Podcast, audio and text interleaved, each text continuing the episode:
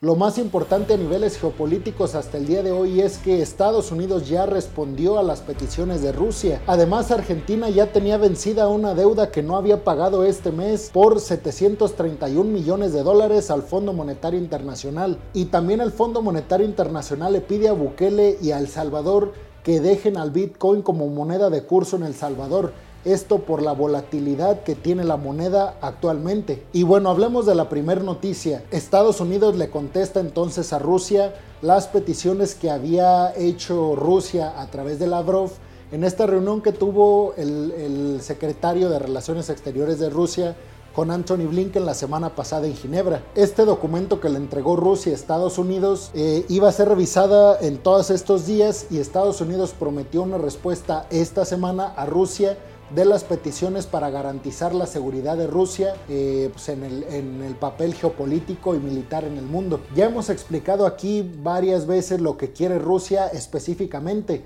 y lo que le pidió a través de este comunicado o de esta carta a Estados Unidos es que Estados Unidos se comprometa junto con sus aliados a que Ucrania jamás va a pertenecer a la OTAN, que es este conglomerado geopolítico y, y militar en donde las principales potencias occidentales como Alemania, Estados Unidos, Reino Unido, Canadá y otros países eh, son miembros. Y bueno, Jake Sullivan, que es el embajador de Estados Unidos, entregó a Moscú la carta de Estados Unidos donde responde a todas estas peticiones que hacía Rusia, pero específicamente a esta petición de que Ucrania nunca se adhiera a la OTAN. Acto seguido, Anthony Blinken dio una conferencia de prensa a los medios de comunicación en Estados Unidos donde eh, pues, iba a explicar no el contenido en sí de la carta o de esta respuesta que había mandado a Rusia, pero eh, sí iba a responder algunos cuestionamientos de algunos periodistas. Y aquí está la conferencia.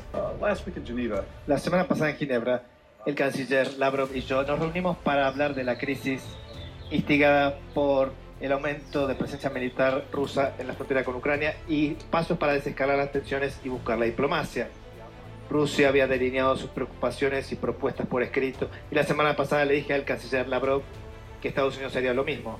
Hoy el embajador Solvan presentó nuestra propuesta por escrito en Moscú y también presenta camino diplomático hacia el futuro si Rusia lo acepta.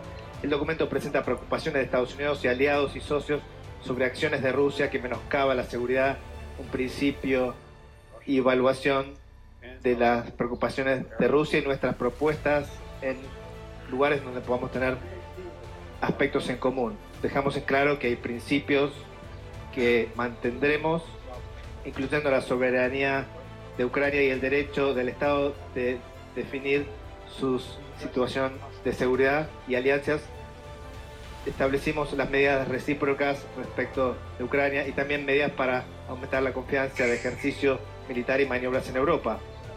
Y abordamos temas en donde encontramos lugares comunes, incluyendo los misiles en Europa, el interés de un acuerdo posterior de tratado de reducción de armas estratégicas y aumentar la transparencia y estabilidad.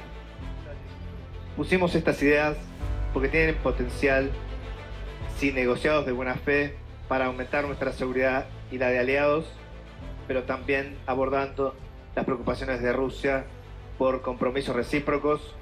Nuestra respuesta a Rusia, como dije en Kiev y Ginebra la semana pasada, es que estamos abiertos al diálogo, preferimos diplomacia y estamos preparados para ir hacia adelante en donde está la posibilidad de comunicación y cooperación si Rusia desescala su situación en Ucrania, termina con la retórica inflamatoria en espíritu de reciprocidad. Y también tenemos que dejar muy en claro y desmentir lo que se ha dicho alrededor de este tema, de que Estados Unidos y los miembros de la OTAN ya tienen, eh, pues, digamos, soldados de ellos en Ucrania. Esto no es verdad y siempre Estados Unidos y la OTAN han dicho que no están dispuestos a mandar poderío en hombres, es decir, soldados, a la frontera eh, entre Ucrania y Rusia, porque ellos saben que este sería como el último paso a, ahora sí de plano, ocasionar un conflicto militar o bélico, y sería, pues de alguna manera, darle la espalda a la diplomacia. Entonces, la gente piensa que ya hay personal de la OTAN y de Estados Unidos en Ucrania, y esto no es verdad. El único ejército que está en Ucrania es el ucraniano. Si no hay ninguna respuesta constructiva y el Occidente continúa con su línea agresiva, entonces, como lo ha dicho el presidente varias veces, Moscú tomará las medidas de respuesta apropiadas. En cualquier caso, todos deben partir del entendimiento de que la seguridad de Rusia y de sus ciudadanos es la prioridad absoluta y que se brindará seguridad bajo cualquier circunstancia. Sin embargo, hay que decir que Estados Unidos sí está ayudando a Ucrania. Bueno, lo está haciendo mediante la venta de, de armamento militar, en donde se incluyen misiles, bombas y eh, pues sistemas de defensa en el dado caso de que Rusia ataque Ucrania. Lo que dicen los miembros de la OTAN y Estados Unidos es que con este apoyo eh, armamentista a Ucrania, lo que se intenta hacer es disuadir a Rusia, no atacar a Rusia, que esto es muy pero muy importante porque se da por hecho de que este armamento vendido de Estados Unidos a Ucrania es para atacar a Rusia y no es para nada eso. Es para que Rusia, si intenta atacar a Ucrania, sepan que el ejército ruso sufriría grandes bajas y grandes daños. Y recordemos que antes que eh, pues la amenaza del armamento militar que le está vendiendo Estados Unidos a Ucrania, está la amenaza de eh, pues implantarle sanciones a Rusia, sanciones gravísimas que sin duda alguna socavarían su economía y sería, terminaría siendo a la larga un país como Venezuela, como Corea del Norte o como Cuba, que son países sancionados por, por estos países miembros de la OTAN y que al final de cuentas hacen que la economía no crezca para evitar que tengan más y más influencia militar y política en el mundo. Y la otra noticia es que Argentina logró un acuerdo con el FMI. El motivo de este acuerdo es que Argentina quiere que se renegocie su deuda porque era prácticamente impagable con las condiciones que se tenían actualmente. Argentina en 2008 adquirió la deuda, esta de la que estamos hablando, y fue por 44 mil millones de dólares. Hay que decir, y es muy importante decirlo, sin embargo al final voy a dar un comentario sobre esto, es que la deuda la adquirió Argentina cuando estaba la administración de Macri, es decir, el gobierno que estaba antes del de Fernández, que es el actual. Hay que decir que Argentina tiene una crisis fuertísima donde su moneda se está devaluando cada vez más y lejos de ver la salida o de ver un panorama positivo para Argentina, es todo lo contrario. Se ve cada vez más difícil que Argentina logre salir de esta situación tan difícil. El fondo tiene que hacer una crítica mucho más profunda, no solamente a lo que ocurrió específicamente en Argentina, sino a lo que ha sido su política permanente en las últimas décadas. O sea, ha llevado planes a países que terminaron conmoviendo y conmocionando a esas sociedades enteras. La Argentina lo ha vivido una y otra vez. La crisis del 2001, que es la crisis que después desemboca en el default, eh, fue parte de esas políticas que el Fondo Monetario imponía. Y, yo creo que el Fondo Monetario tiene que hacer una revisión de esas lógicas y que además debe revisar doblemente esas lógicas, porque la pandemia nos impone cierto deber moral y cierto deber ético eh, que nos haga entender definitivamente que la economía tiene que estar al servicio de la gente, que una economía que excluye a parte de la sociedad no es una buena economía. Y esa es la política sistemática que el fondo propone. Fue una negociación difícil, donde aceptaron nuestras lógicas, pero, pero objetivamente me parece que el fondo tiene que hacer mucho más, mucho más. Es muy importante decir que este acuerdo no obliga a Argentina a tomar medidas extremas frente a su economía. Este acuerdo se alcanzó apenas cuando Argentina ya tenía un pago vencido de 731 millones de dólares. Imagínense eso. Y yo quiero decir que aunque la deuda sí la pidió la administración de Macri, no es únicamente el culpable. El culpable también es Alberto Fernández y los que vengan. Porque este tipo de, deudas cuando se adquiere no es que el gobierno de Macri o Macri únicamente decidió hacerla. Obviamente se estudia, hay, hay, una votación en la Cámara para decir si, si lo aprueban o no y claro que se hace con un ajuste o un presupuesto del crecimiento de tu economía en los años siguientes. Entonces, si todo iba bien, se iban pagando y ahora ya no se está pagando, pues entonces la culpa hoy es del gobierno de Alberto Fernández. No hay que caer en esos eh, pues discursos populistas de Alberto Fernández donde dice que la, que la culpa totalmente es de Macri por adquirir la deuda. Se adquirió, pero porque en ese momento se tenía una proyección a futuro que nos decía que era posible pagar ese monto que se le estaba otorgando a la Argentina.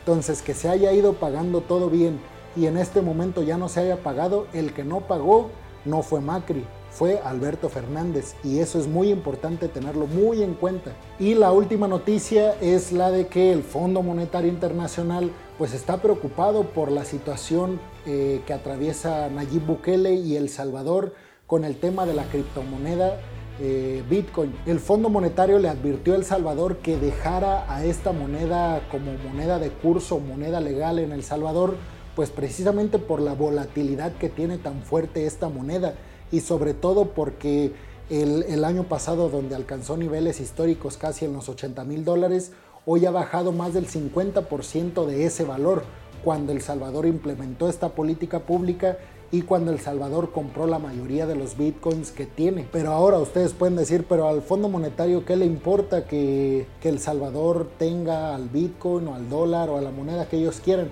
Les importa porque están viendo que El Salvador sigue comprando bitcoins o Nayib Bukele, que es el presidente del Salvador, sigue comprando bitcoins, sigue arriesgando el dinero de los salvadoreños y lo que pasa es que el Fondo Monetario Internacional tiene incertidumbre de que El Salvador pueda pagarles la deuda que tienen pues con este organismo. Entonces la advertencia o la sugerencia viene por eso, porque ven que la moneda está cayendo todavía siguen invirtiendo más en la moneda que va bajando su valor y el, y el próximo pago de, pues de la deuda viene ya pronto.